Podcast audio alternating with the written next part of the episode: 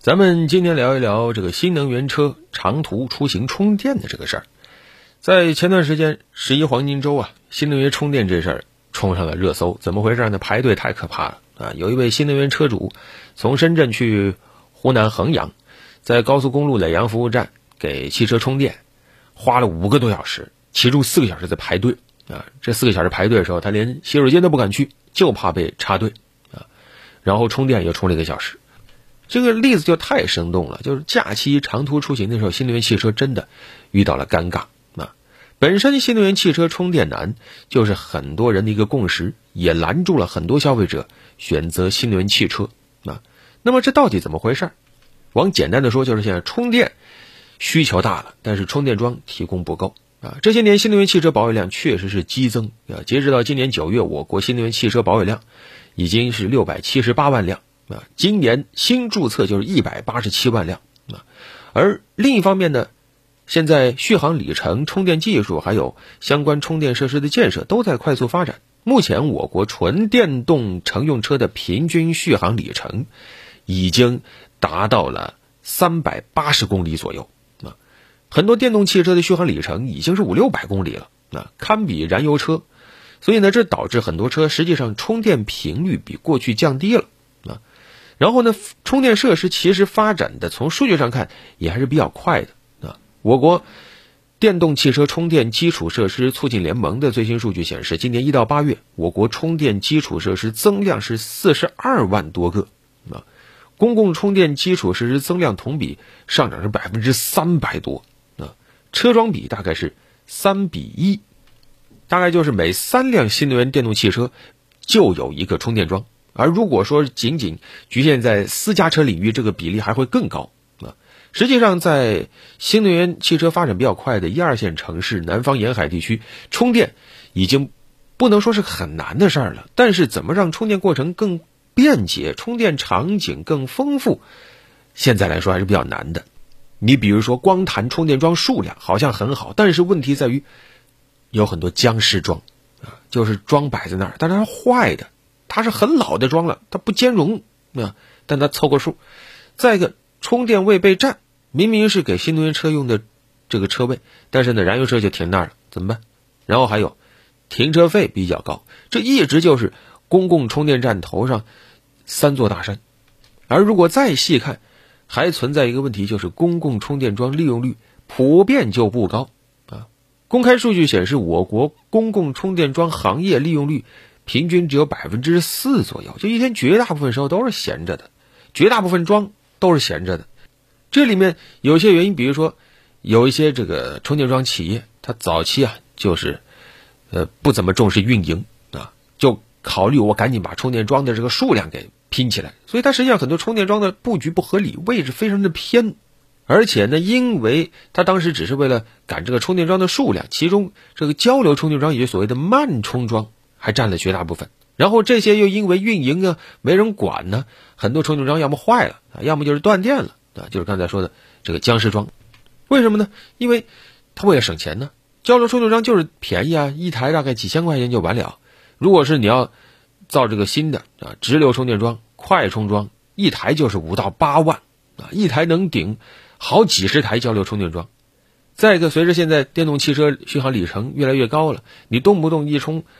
有些慢装一充八到十个小时，那车主肯定不乐意去啊，也就慢慢的也被废弃掉了啊。很多新能源车主就互相开玩笑嘛，自黑嘛，说我出门找充电桩，找着找着车开到荒郊野岭的。所以现在怎么把充电桩现有的利用率给提起来，也是个麻烦事儿啊。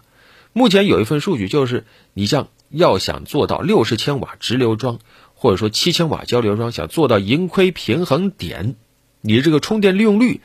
必须要达到百分之八以上，不然你就是亏。但是现在，哪怕在北京、上海这属于新能源车普及率比较高的城市了，公共充电桩保有量都是超过五万台以上，但是它的使用率都只有百分之一点几啊。目前放眼全国，也就是四川、陕西水平比较高啊，能达到百分之五以上。但是呢，是因为这些城市它的公交车经常用公共充电桩。所以难怪很多这个充电企业都说这几年亏着亏着，差点把自己都亏没了，所以这个体验就非常不好啊。再一个就是本次关注的又更具体的一个场景：假期高速公路怎么充电啊？这个也是目前来说几乎无解啊，因为相比市区，那还算充电设施分布比较密集的，高速公路上充电桩的数量那就更少了。按照交通运输部在九月份公布的数据，我国高速公路充电桩保有量才刚刚突破一万零八百啊。然后有充电桩的这个服务区是两千三百一十八个啊，这个数量高速公路的充电桩的数量占全国充电桩总体的比例是百分之零点五啊。这里有一个没有办法回避的问题，就是高速公路充电桩利用率太低了，这个运营起来这个收益非常的微薄，根本就覆盖不了修充电桩大量的这个成本和投入，导致。就没有人愿意去建设这个高速公路充电桩，啊，这里也有几个问题。一来就是目前选择新能源汽车长途出行人本来就少，而这个问题到了假期就更纠结了。一方面是这个平常老闲置，这个高额的闲置成本阻碍了社会资本进入，然后呢，等到了高峰期，突然飙升的充电需求你又满足不了。啊，像国家电网公布的数据就是，像十一那天，高速公路充电设施的充电量是平时的四倍以上，啊，那怎么办？目前只有像国家电网这种大型国企，它去高速公路上修充电桩，那说白了都不是为了钱，都是在承担社会责任，在推动新能源出行发展。但是充电桩它毕竟是一个重资产的行业，怎么引入更多的社会资本参与进来，去平衡高峰期、低谷期的需求，恐怕还要想很多的办法。啊，目前你像。新能源汽车品牌的回应就很有意思，像理想，它回应就是建议车主长途出行选择加油啊，嘚瑟一下，我是可以加油的。未来呢，则回应说，短时间没有什么更好的办法，但是坐着等肯定不行啊，还是得行动起来啊。今年五月，国家发改委发布了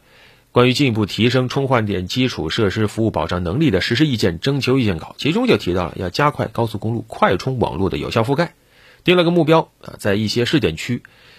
二零二五年。快充站的覆盖率要不低于百分之八十，但是刚才说了，你光建起来这只是第一步，